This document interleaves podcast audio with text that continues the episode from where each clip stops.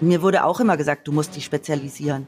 Ich habe irgendwann gedacht, warum denn zum Henker? Ich habe so viele Interessen und finde so vieles so geil. Ich habe überhaupt keinen Bock, mich zu spezialisieren, ähm, weil ich super schnell gelangweilt bin, wenn ich immer das Gleiche mache.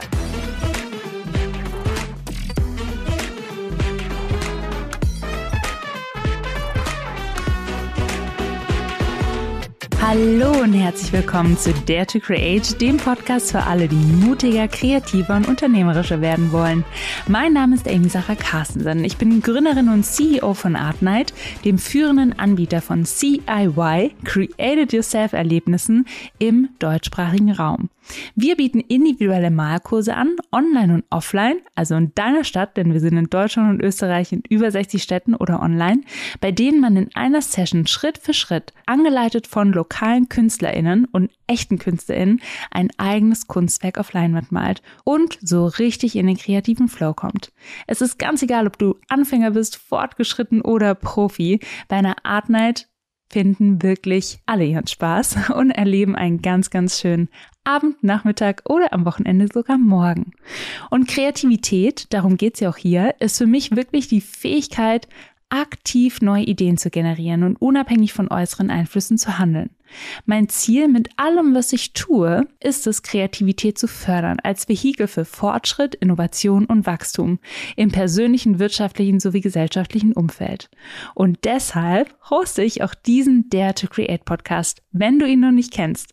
Ich spreche hier im Podcast mit VordenkerInnen, UnternehmerInnen und KünstlerInnen, die persönliche Einblicke in ihren kreativen Flow geben und davon erzählen, wie sie wagen, machen, lernen und scheitern. In der heutigen Podcast-Folge spreche ich mit Vreni Frost. Vreni gehört zu den Menschen, deren Tätigkeit ich ehrlich gesagt nicht in einem Wort beschreiben kann und auch nicht möchte.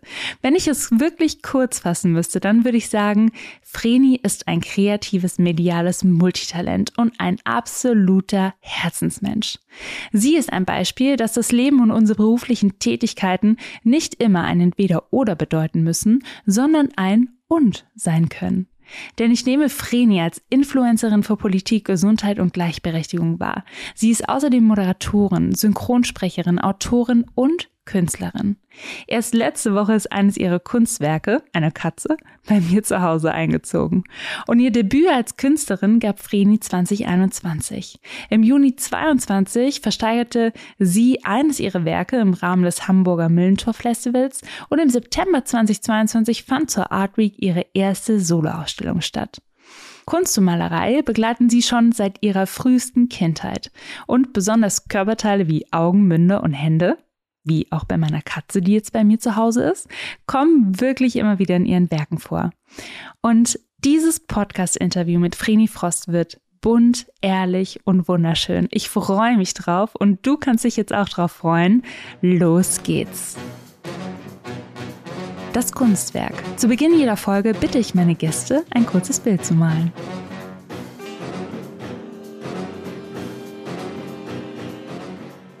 Zeig mir bitte einmal dein Kunstwerk in die Kamera. Oh, ich sehe ein wunderschönes Kunstwerk von dir. Erklär mir mehr. Du siehst eine meiner typischen Katzen. Ich male so verrückte Katzenporträts und die Katzen haben lange Wimpern, große Augen und einen menschlichen Mund also kein Katzenschnäuzchen, sondern eine richtig dicke Lippe und tragen Schmuck. In diesem Falle trägt die Katze sehr viele Ohrringe, ein Krönchen und eine Vintage Chanel Kette. Sehr schön. Warum und ein gestreiftes Oberteil.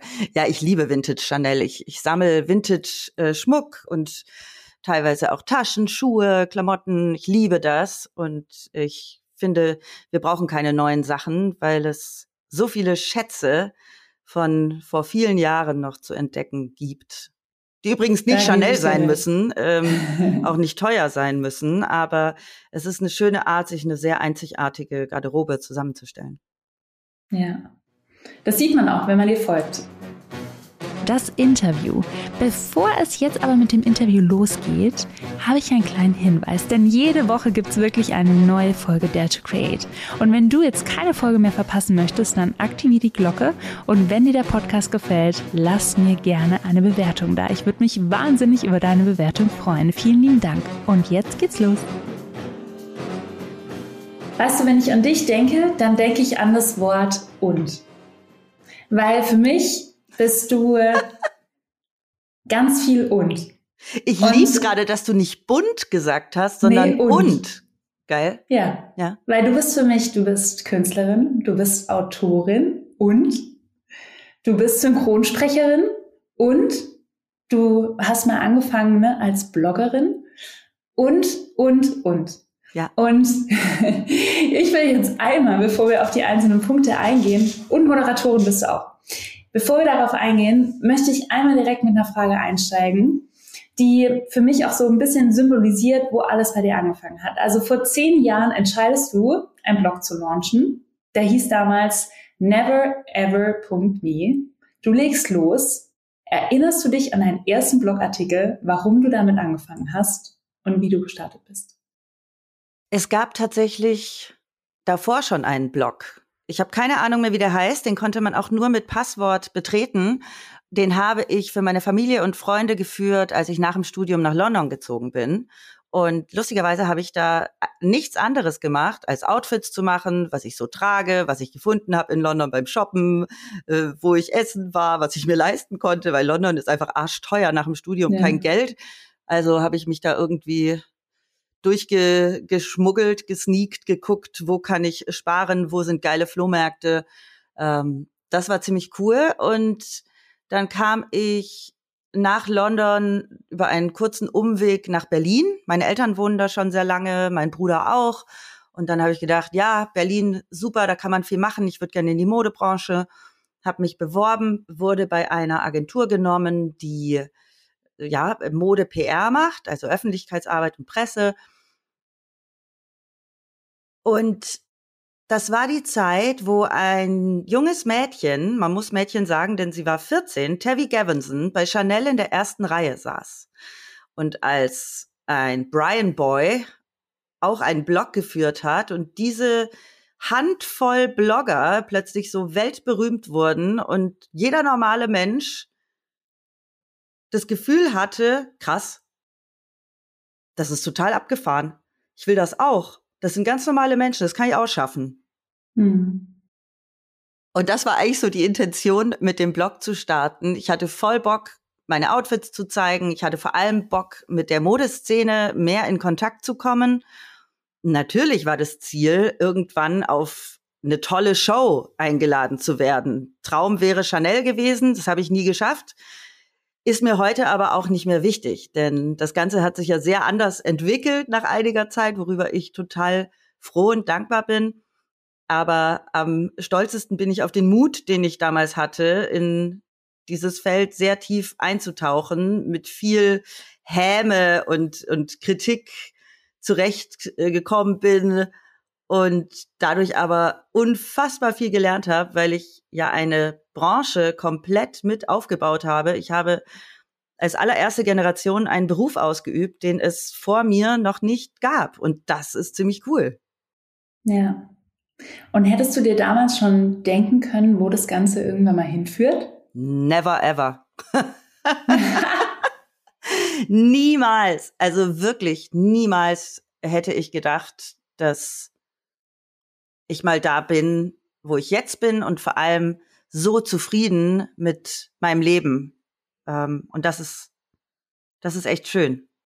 Das ist super schön. Und wenn jemand, der jetzt gerade zuhört oder die zuhört, dich nicht kennt, wie würdest du dich selbst in so ein paar Sätzen beschreiben?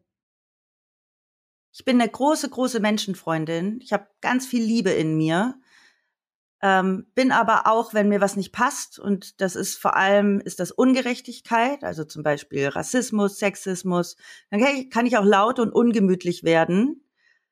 Ähm, ich lache sehr gerne. Ich mache sehr gerne dumme Witze und freue mich auch, wenn andere da mit mir lachen. Also ich bin gern ein, ein Kasper. Ähm, ja, und bin auch wirklich sehr, sehr und und bunt. Und wenn man das jetzt mal ganz klassisch runterbrechen würde, was machst du beruflich, Fredi? Mhm. Also, den Hauptteil meines Geldes habe ich lange Zeit mit Bloggen und, äh, wie man es ja neuerdings sagt, Influencing oder schon lange sagt, Influencing verdient. Diese ganze Bubble war mir aber irgendwann zu viel und das habe ich dann 2019 an den Nagel gehängt und habe mir einen sehr großen Traum erfüllt und habe mich zur Synchronsprecherin ausbilden lassen, habe also privat Schauspiel- und Sprechunterricht genommen. Hm. Und dann kam Corona und ich dachte, shit, du hast da gerade einen richtig, richtig lukrativen Job an den Nagel gehängt, nämlich äh, das Influenzen. Hast groß verkündet, du machst da jetzt nicht mehr mit und jetzt ist Corona und du bist quasi am Arsch. Aber das hatte ich so ein bisschen unterschätzt. Äh, ist im Nachhinein no logisch. Die Leute haben sich natürlich sehr viel online aufgehalten und haben auch angefangen, viel Podcast zu konsumieren. Das heißt, meine Anfragen für Podcasts und Moderation dafür sind enorm gestiegen, was dazu führte, dass 2020 mein erfolgreichstes finanzielles Jahr war, weil ich irgendwie im Gesamtkontext, glaube ich, fünf Podcasts moderiert habe. Wow. Nacheinander. Und das war super toll als Einstieg und ähm, auch diverse Sprecherjobs machen konnte. Ich durfte eine Mini-Rolle schon in den drei Fragezeichen sprechen. Das ist so das Highlight. Wenn hier drei Fragezeichen Fans sind, hört Folge 215. Ich verrate euch nicht, wer ich bin. Vielleicht erkennt ihr mich dann. Dann könnt ihr mir auf Instagram schreiben. Ich weiß, wer du bist. Ähm, dann sage ich euch, ob ihr richtig liegt mit der Rolle. Und ich habe mich endlich getraut, meine Kunst auch zu zeigen. Mhm. Was ich lange nicht gemacht habe, weil ich halt so für mich hin und her gemalt habe, fröhlich vor mich hin und dann während Corona eine Leinwand nach der anderen und dann hatte ich so einen richtigen Hype und dann hat eine Freundin mal gesagt, das musst du doch zeigen. Und dann habe ich so ein bisschen drauf rumgedacht, andere haben das auch gesagt und dann habe ich mich irgendwann getraut und habe die Sachen gezeigt und das war auch gut so, denn das Schönste ist passiert. Vielen Menschen gefallen meine Bilder genauso gut wie mir selber und das freut mich sehr. Ach ja, und äh, zwei Bücher habe ich geschrieben. Beim dritten bin ich gerade dran. Du erwischt mich gerade hier auf Forteventura. Ich habe mir immer vorgestellt, ich bin mal so eine Autorin, die fliegt in den Süden und schreibt dort ihre Bücher. Jetzt ist es soweit, endlich beim dritten Buch. Das wird das Buch zu unserem Podcast über Frauengesundheit, den ich mit meiner Freundin Mia Bikawai mache. Hirn und Hupen. Und äh, der Untertitel ist Schamlos gesund. Der weibliche Körper kennt keine Tabus. Es erscheint im Oktober. Spannend. Mhm. Ich freue mich auf jeden Fall schon drauf. Na, und wenn ich mir eins. so deine, danke, wenn ich mir deine Themen so angucke, ne, von der bildenden Kunst über Synchronsprecherin, du schreibst ein Buch, Buch über Frauengesundheit, du hast ähm, ein Buch auch über Finanzen geschrieben. Ja. Wenn ich das von außen betrachte, wie, fäll, wie schaffst du das alles, in so unterschiedlichen Themenbereichen und kriegst trotzdem die PS auf die Straße. Weißt du, weil viele sagen ja immer, du musst dich fokussieren, ein Thema, du musst dich fokussieren. Wenn ich mir jetzt dich angucke, dann bist du für mich, ist es nicht jetzt der klare Fokus, dass ich sage, Vreni Frost ist die Expertin in Bereich Finanzen, sage ich jetzt mal, und du machst nur einen Podcast im Bereich Finanzen, du arbeitest im Bereich Finanzen und so weiter, sondern du bietest ja ein Potpourri an Themen an. Wie schaffst du das, die PS auf die Straße zu bringen bei diesen vielseitigen Themen? Ganz klassisch ADHS. Nein, jetzt aber bei Scherz beiseite. Ich habe tatsächlich äh, äh ADHS-Züge, ähm, aber es sind einfach Leidenschaften. Und mir wurde auch immer gesagt, du musst dich spezialisieren. Ich habe irgendwann gedacht, warum denn zum Henker? Ich habe so viel Interessen und finde so vieles so geil. Ich habe überhaupt keinen Bock, mich zu spezialisieren, ähm, weil ich super schnell gelangweilt bin, wenn ich immer das Gleiche mache. Also ich bin bisher, äh, ich war zweimal fest angestellt und zweimal bin ich nach drei Monaten eingegangen. Also es war schrecklich für mich. Ähm, auch so dieses, du musst jetzt aber bis 18.30 Uhr auf deinem Bürostuhl sitzen, bevor du gehen kannst. Und ich mir nur gedacht habe, ich habe heute aber keine Energie mehr. Ich würde einfach gern nach Hause gehen und dann vielleicht, keine Ahnung, abends noch mal eine Stunde machen oder das war alles für mich so unfrei. Und ich liebe es einfach, frei zu sein und, und die Sachen machen zu können, die ich geil finde. Und wie ich ja vorhin schon gesagt äh, habe, bin ich sehr stolz, dass ich das mit dem Blog so durchgezogen habe, weil es mir eben gezeigt hat, wie viel Leidenschaft bewirken kann. Ähm, klar, das klingt jetzt immer so cheesy, du musst es nur total wollen. Nein, das musst du natürlich nicht, sondern musst dich halt auch auf deinen hübschen Popo setzen und was dafür machen. Aber eine Leidenschaft in, in berufliches umzuwandeln, kann ich für mich nur befürworten. Und ich weiß auch, dass es viele KollegInnen tun, ähm, weil man einfach gerne aufsteht, gerne arbeitet. Ich habe mich gestern erst hier mit einem Gast im Hotel unterhalten darüber, dass ganz viele Menschen nur fürs Wochenende leben und Montage so furchtbar finden. Ich bin jemand, ich freue mich auf Montage. Und ich habe auch kein richtiges Wochenende, aber das macht nichts, weil ich mir meine Auszeiten so nehmen kann, wie ich sie brauche. Meistens jedenfalls. Wenn jetzt nicht irgendwie äh, die Kacke am Dampfen ist, geht das schon. Aber diese Freiheit ist für mich das Allergrößte. Ähm, vor allem, weil ich auch, und deswegen ist das Thema Frauengesundheit für mich so wichtig. Ich habe relativ viele Dinge, die ich über lange Zeit auf die Ketten bekommen musste mit meinem Körper und brauche anders Auszeiten als andere Menschen. Also ich habe andere Belastbarkeits Grenzen, die sehr, sehr hoch sein können, wenn ich so einen so einen Hype habe, die aber dann auch unfassbar abfallen können und dann hänge ich einen Tag einfach nur rum und ähm, mir geht's nicht gut und ich lerne immer mehr, das ja zu zu balancieren. Also es ist alles ein ein Balanceakt, der sehr viel Spaß macht, zu, zum größten Teil. Was macht dir jetzt gerade im Moment die meiste Freude?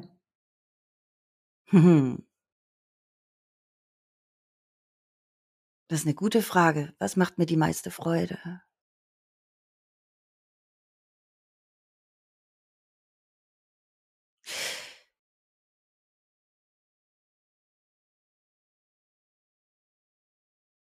Ich habe gerade ganz viel Sachen im Kopf, deswegen ist die Pause so lang.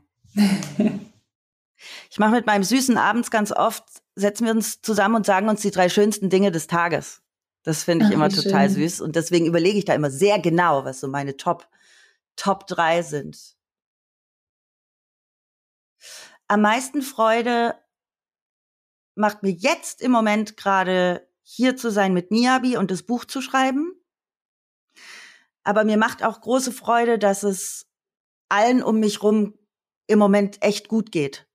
Und das ist ja nicht immer so, dass, äh, dass alle wirklich auf einem guten Weg sind, dass alle gesund sind. Und das äh, erfüllt mich mit, mit großer, großer Freude im Moment. Das kann ich gut nachvollziehen. Mhm. Ja. Ich glaube, wir alle können das gut nachvollziehen. Ja, oder? Menschen um einen herum nicht gut geht, dann äh, beschäftigt einen das einfach. Auf jeden Fall. Und ich möchte jetzt nochmal drauf eingehen, wie das konkret abläuft. Also, hol mich mal kurz ab. Wir bleiben mal bei der Kunst. Du hast letztes Jahr deine erste richtige eigene Solo-Ausstellung gemacht. Ich habe auch ein Bild gekauft. Ich finde es fantastisch. Bald hängt es. Hol mich mal dazu ab. Ne? Du hast hobbymäßig gemalt. So habe ich es jetzt gerade auch verstanden. Du hast einfach für dich gemalt, weil es dir Freude bereitet hat. Du hast Ideen, die zu dir kamen, einfach rausgelassen und hast gemalt. Dann kam eine Freundin ums Eck und hat gesagt, Vreni, das musst du doch zeigen. Das kannst du doch nicht für dich behalten, sondern geh damit raus.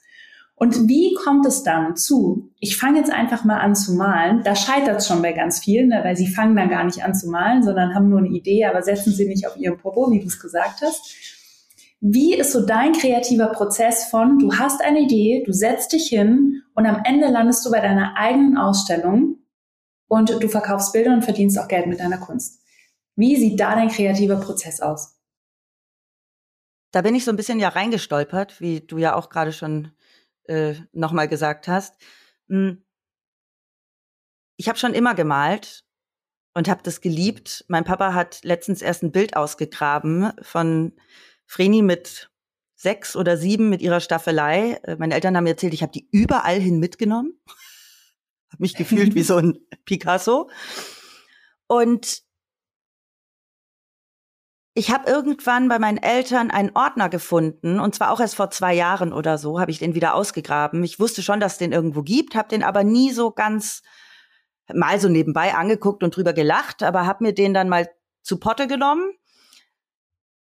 Ein richtig dicker, fetter, rosafarbener Ordner mit lauter Bildern von mir in Klarsichtfolien, so DIN A4 Bilder.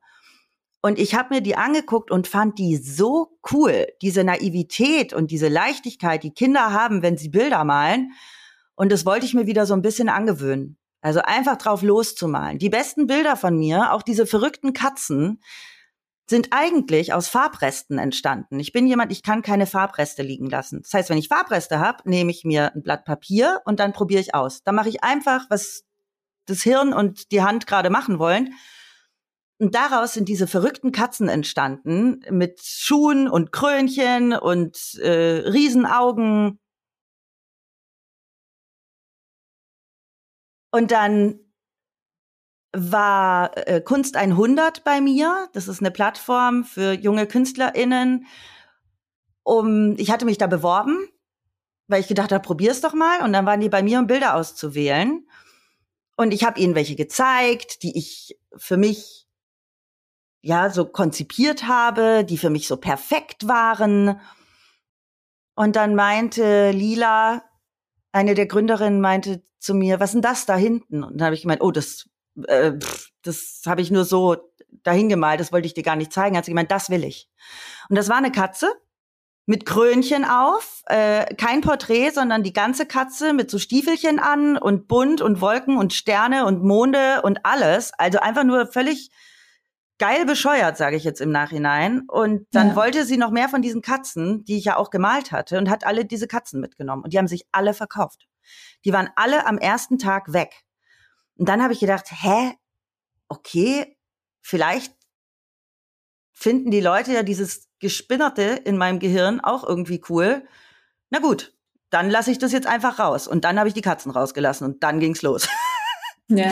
Da habe ich wirklich die Katzen rausgelassen. Katzen übrigens deshalb, weil ich liebe Katzen. Ich habe selber drei Katzen, Willi, Flip und Suri. Drei zauberhafte kleine Wesen, äh, sehr lustig, teilweise auch sehr anstrengend. Ähm, ja, und dann habe ich die Katzen rausgelassen. Und äh,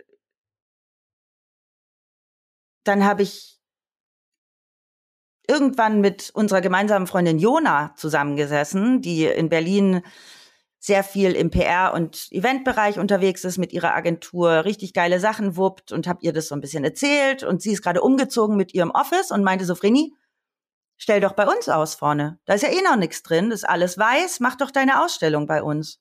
Und dann haben Jona und ich diese Ausstellung konzipiert und ich sagte zu meinen Eltern noch, wenn ich zwei oder drei Bilder verkaufe, wäre das so, so cool.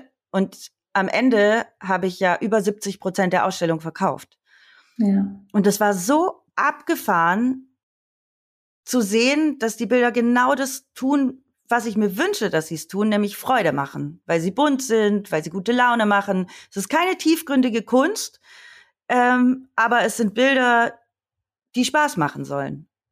Und ich habe gelernt, unperfekt sein zu dürfen.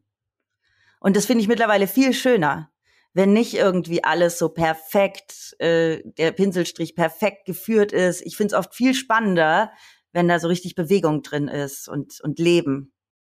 Und das musste ich auch erst lernen. In der Kunst, ja, was ist dann, was ist perfekt, was ist unperfekt in der Kunst? Das ist ja auch schon wieder äh, eine Riesenfrage. Also für mich, für meine Verhältnisse, einfach den Pinsel laufen lassen, ohne groß nicht kleckern zu wollen.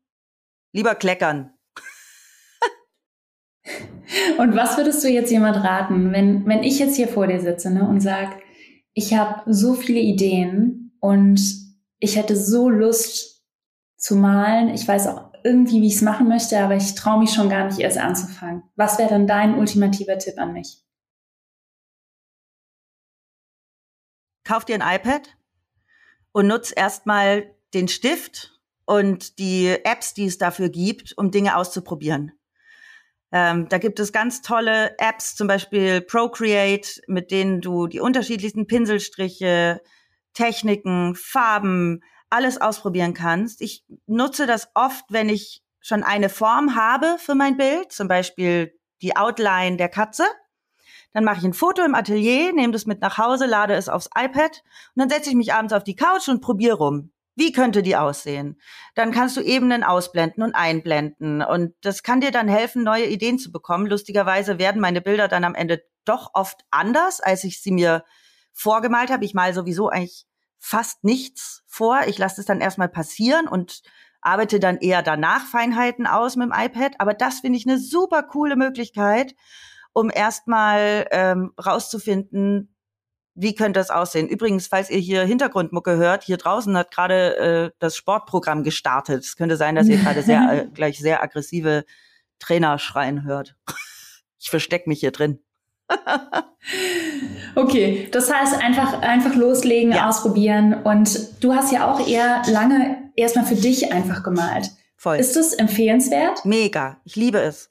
Es ist vor allem auch so schön, weil man um sich rum alles vergessen kann. Also ich habe es ehrlich gesagt auch gemacht, um vom Handy loszukommen. Ich bin während Corona und auch ähm, nach Kriegsbeginn so viel am Handy gehangen und mich hat es so in den Sog gezogen, auch so so äh, ähm, Doomscrolling sagt man ja, wenn was Schlimmes passiert, immer mehr Infos dazu zu suchen und ich muss dann irgendwann aktiv werden. Und das eine, was ich gemacht habe, äh, war ja nach Polen zu fahren und Flüchtlinge abzuholen. Und bei mir wohnt ja seit einem Jahr eine junge Frau aus der aus der Ukraine, die Ivana. Und das andere war zu malen, einfach um vom Handy wegzukommen. Ich muss dann aktiv werden. Und mir fällt es schwer, ich würde schon fast sagen, ich, ich habe so eine Art Handysucht. Mir fällt es schwer, das Handy oft wegzulegen. Und ich brauche einen guten Grund dafür. Und äh, das sind dann meistens Menschen, äh, mit denen ich dann sehr gerne zusammen bin. Oder es ist ja Leinwand und Farbe. Ja. Weil ich bin weder die Sportliche, die jetzt irgendwie rennen geht, noch äh, äh, spiele ich ein Instrument, also nicht mehr, was irgendwie auch schade ist. Ähm, und deswegen ist es das Malen für mich. Ich finde es insbesondere ähm, schön, weil man wirklich was mit den Händen macht. Ja. Also wir arbeiten ja so selten noch richtig analog, ne? mit genau. Zettel und Stift, mit Pinsel und, äh, und Farbe oder dass wir was Handwerkliches machen und da werden ganz andere Hirnareale angesprochen. Absolut, ja. Ähm, was zur Entspannung beiträgt, was uns aber auch wieder so voll in unsere Kreativität reinjumpen lässt. Und was bedeutet eigentlich Kreativität für dich? Wenn du jetzt Kreativität definieren müsstest, was ist es? Kreativität ist für mich Dinge weit zu denken, Dinge anders zu denken, Dinge neu zu denken. Und das, was im Gehirn passiert in diesen Prozessen, irgendwie rauszubringen. Als Musik, Papier, Buch, Konzept. Ähm, das ist für mich Kreativität. Also die Fähigkeit zu haben, Dinge anders und bunt zu denken. Hm. Und glaubst du, das kann man lernen oder ist es angeboren? Ich glaube, man kann es ein Stück weit lernen, wenn man sich darauf einlässt, aber ich glaube, es ist relativ schwer, es zu lernen. Ich glaube, viel davon ist angeboren. Hm. Weißt du, was mir auffällt? Und wir hatten ja, bei Artnet haben wir ja schon über 800.000 Menschen, die da gemalt ja. haben. Und 90 Prozent von diesen Menschen sagen zu Beginn einer Artnet, ich bin nicht kreativ. Und ich habe mich wirklich die letzten Jahre sehr intensiv, also intensiv mit Kreativität auch beschäftigt. Und ich glaube auch, das Talent, das wirklich auszudrücken, ist bei manchen mehr gegeben als bei manch anderen. Und nichtsdestotrotz beobachte ich insbesondere bei Kindern, dass in uns allen Kreativität steckt. Ne? Was du auch gemeint hast, dass du früher viel gemalt hast und als du die Bilder angeguckt hast, dass du so gedacht hast, boah, das will ich jetzt wieder.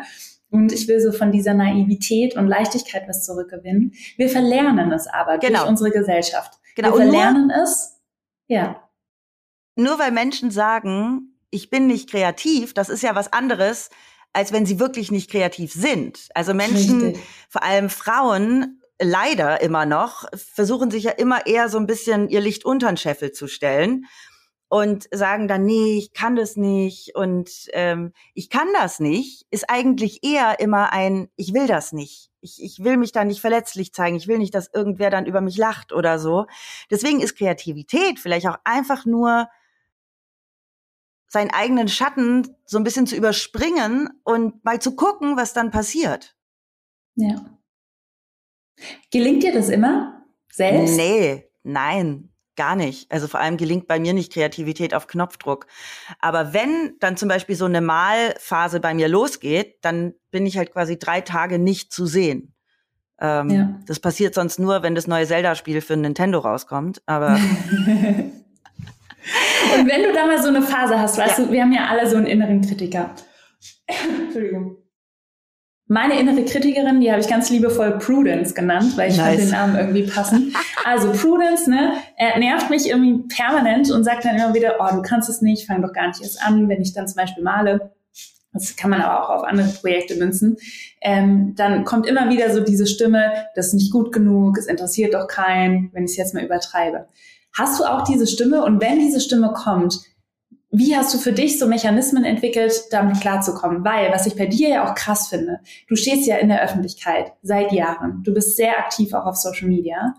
Und du hast nicht mal nur deine eigene Prudence, sondern andere maßen sich ja auch an. Äh, also die, die Prudences im Außen maßen sich ja auch permanent an, dich zu kritisieren, deine Arbeit zu kritisieren. Ähm, und wie gehst du damit um? Mit der inneren Kritikern und mit inneren Kritikerin und mit den äußeren Kritikern? Das ist eine super äh, spannende Sache, denn ich habe mir in meinem Leben noch nie Sorgen um meine berufliche Laufbahn gemacht. Das war für mich irgendwie immer klar, das funktioniert. Und deswegen habe ich diese Prudence nicht, was meine Arbeit betrifft, weil ich ziemlich gut damit umgehen kann, wenn jemand sagt, deine Bilder sind scheiße. Weil das voll legitim ist, dass natürlich auch Menschen sagen, oh Gott, was sind das denn für hässliche Katzen? Kann ich voll gut nachvollziehen. Ähm, heißt aber nicht, dass sie schlecht sind. Das heißt einfach nur, dass es jemand anderem nicht gefällt. Und da muss man unterscheiden. Wenn ich ein Konzept abgebe und verkackt habe, ähm, dann muss ich mich halt auf eine Hosenboden setzen und mir überlegen, wie ich es das nächste Mal besser mache oder wie ich es wieder gerade bügeln kann. Ähm, also die innere Prudence findet bei mir im Business-Kontext nicht statt. Wo die aber riesig war, war im Privaten. So sehr ich Selbstbewusstsein hatte in meinem beruflichen Leben, so sehr habe ich mit mir selbst gestruggelt. Ähm, ich habe mit 26 wurde mir äh, eine schwere Depression diagnostiziert. Äh, da war ich auch so weit, dass kein Lebenswille da war und äh, ich sehr gelitten habe. Ähm, übrigens auch einer der Gründe, warum ich dann nach Berlin kam, weil ich alleine nicht mehr überlebensfähig war und bei meinen Eltern wieder eingezogen bin. Ähm, mein Papa ist Arzt und äh, da konnte ich in sehr geschützter Umgebung heilen erstmal. Und darauf folgten dann acht Jahre intensivste Therapien, Verhaltenstherapie, äh, Tiefenpsychologie. Und mit 30 hat dann eine Ärztin, die mich sehr, sehr lange begleitet hat, dann auch Borderline diagnostiziert. Und Borderline äh, ist sehr verwandt mit ADHS. Also da gibt es viele Überschneidungen. Borderline ist nochmal leider extremer. Also man leidet sehr in, in den Phasen, wo es einem nicht gut geht. Äh, man denkt sehr schwarz-weiß. Und das hat mein Privatleben lange Zeit sehr, sehr beeinflusst. Und ähm, ich habe tatsächlich ein Jahr eine Borderline-Gruppentherapie gemacht und sehe mich heute als weitestgehend geheilt an. Und Deswegen habe ich vorhin auch gesagt, ich hätte nie gedacht, dass ich heute mal der Mensch bin, der ich bin, der sich akzeptiert fühlt, der sich geliebt fühlt, ähm, der nicht perfekt sein will, sondern sich auch annehmen kann mit Fehlern. Ähm, und deswegen die Prudence im Privatleben ist so selten nur noch da. Und bei Kritik von außen ist die ehrlich gesagt, es ärgert mich, weil es ungerecht ist, weil es meistens alte weiße Männer sind. Sorry, das so sagen zu müssen. Das sind zu über 90 Prozent alte weiße Männer, die mir die Welt erklären wollen, vor allem auf LinkedIn, wenn ich mich zu Themen wie äh, Gleichberechtigung oder Sexismus äußere. Ähm, und dann ärgere ich mich über die ganzen Dudes. Aber das hält dann 24 Stunden an und dann ist es auch wieder gut. Und ich kann mir in solchen Phasen auch sagen, Vreni, mach das Internet aus, versuche es wegzulegen. Ähm, das geht vorbei. Also ich habe da immer noch kein dickes Fell mir angeeignet, was so äh, Attacken im Netz angeht. Aber die Prudence, die habe ich echt ganz gut im Griff. Sehr schön. Die kann man auch in den Griff kriegen. Es ist ja. nur sehr viel innere Arbeit, ja, genau. die wir alle machen sollten. Ne? Und das um ist das Schöne, die innere Arbeit. Und ähm, das ist aber was, woran sich viele nicht trauen, worin ich auch immer alle bestärken möchte, auch in unserem Podcast Hirn und Hupen, dass die innere Arbeit so unfassbar gut ist für alles, was darauf folgt. Und sie tut weh und äh, es ist oft echt mühsam und scheiße. Aber was man daraus gewinnt, äh, und deswegen bin ich so eine vehemente Verfechterin davon, weil es bei mir einfach das allerkrasseste Beispiel ist an mir selbst, was ich sehen kann. Deswegen will ich alle immer zu ermutigen, diese innere Arbeit ähm, zu machen. Ja, ich bin äh, auch ein innere Arbeit Ambassador. Nice. Vor allem, weil, also ich beschäftige mich auch mit verschiedensten inneren Themen wirklich seit Jahrzehnten. Und ich finde es jetzt inzwischen aber ganz schön in Deutschland, dass ich zumindest das Gefühl habe, ähm, Menschen werden offener dafür. Also im Business-Kontext erlebe ich das, dass es inzwischen schon sogar ein bisschen en vogue ist, ne, sich einen Coach zur Seite zu holen. Und dass eben auch auf Social Media offener über Themen wie ähm, Therapie, mentale Gesundheit, Coaching und die innere Arbeit auch gesprochen wird. Und ich finde, du trägst da auch einen riesen Beitrag dazu bei, weil du eben auch sehr offen über deine Themen sprichst, was wiederum ähm, die Sachen mehr normalisiert, weißt du, und nicht so, dass man sich verstecken muss und jetzt die, die Decke über den Kopf ziehen möchte, sondern jeder hat ja diese Themen, jeder hat Ängste, jeder hat Sorgen, jeder hat Glaubenssätze, ganz unterschiedliche, die man irgendwie mitbekommen hat. Und ich wünsche mir echt so in der Welt, dass da viel offener darüber gesprochen wird und empathischer darüber gesprochen wird, weil ich glaube, es wird uns allen, allen ganz gut tun. Und ich habe dazu jetzt auch noch eine Frage, so, gibt es irgendwas, was du gerne so vor zehn Jahren schon über die Welt gewusst hättest, in der wir uns heute bewegen? Oh ja, Oh ja, da gibt es einiges. Ich hätte total gerne gewusst, dass alle nur mit Wasser kochen.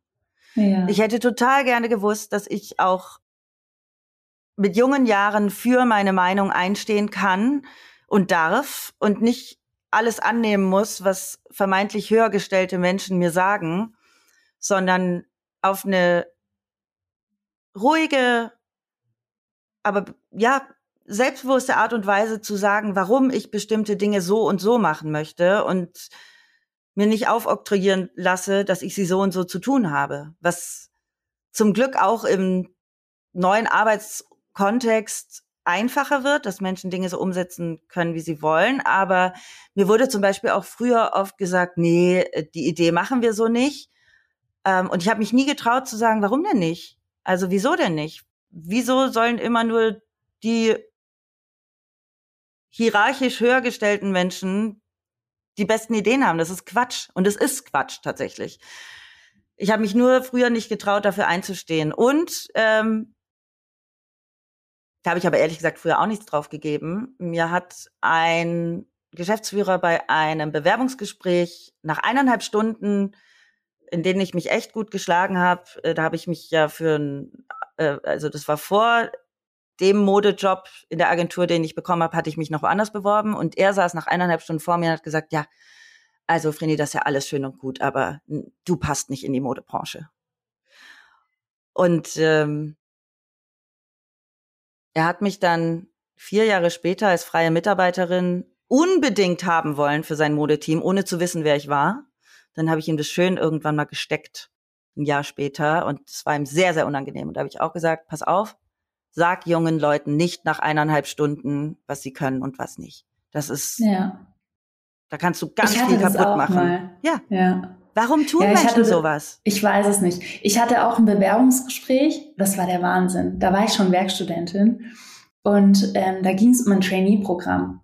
Und nach einer halben Stunde hat der Personalleiter damals das Bewerbungsgespräch abgebrochen und da war ich gerade so mitten von meinem Master. Also ich habe dual studiert im, ähm, im Bachelor, weil was anderes konnte ich mir nicht leisten und es war auch gut so, dass ich das gemacht habe und habe dann meinen Master sogar noch verkürzt und halt immer nebenher gearbeitet.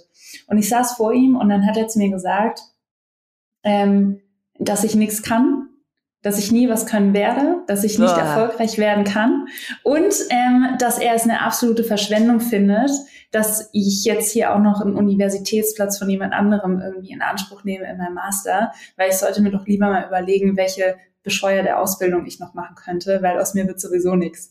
Und dann war das richtig krass, weil danach, ich bin da rausgekommen, ich war total perplex und dachte mir erstmal so, wow, okay, gut und habe dann auch erstmal richtig Rotz und Wasser geheult, weil ich einfach so schockiert war und weil mich das so getroffen hat. Das ist hart und, übergriffig. Ja, und hatte aber einen ganz, ganz tollen Chef, bei dem ich damals Werkstudentin war, der mich dann so ermutigt hat und so gesagt hat, da scheißt du jetzt mal bitte drauf. Und es gibt so viele Jobs und es gibt so viele Sachen und du wirst deinen Weg gehen. Und man Ey, unterschätzt nur, aber immer, was, für, eine, was, was für eine Macht, ja, voll. was für eine Macht solche Worte haben und ja. wie viele dann auch aufgeben und denken, nee, dann mache ich's nicht. Oder weißt du, wie viele auch aufgeben, wenn jemand sagt, boah, Vreni, die Katzen finde ich einfach richtig scheiße. Und ich finde es einfach toll, dass du dich nicht von deinem Weg abbringen lässt, sondern dass du kontinuierlich weitermachst, dass du die Ideen, die du hast, die Kreativität, die in dir steckt und all das, für was du dich einsetzen möchtest, dass du das auch tatsächlich tust und dass du dich dieser Kritik stellst. Du könntest ja auch sagen, äh, du postest nichts mehr auf LinkedIn und du gehst nicht mehr raus mit den Themen, die dich beschäftigen, ähm, weil dann hast du es ja eigentlich gemütlicher. Voll. Dann, das habe ich in letzter Zeit auch oft gesagt und dann schaue ich mir eine Luisa Dellert an, eine Ricarda Lang, ähm,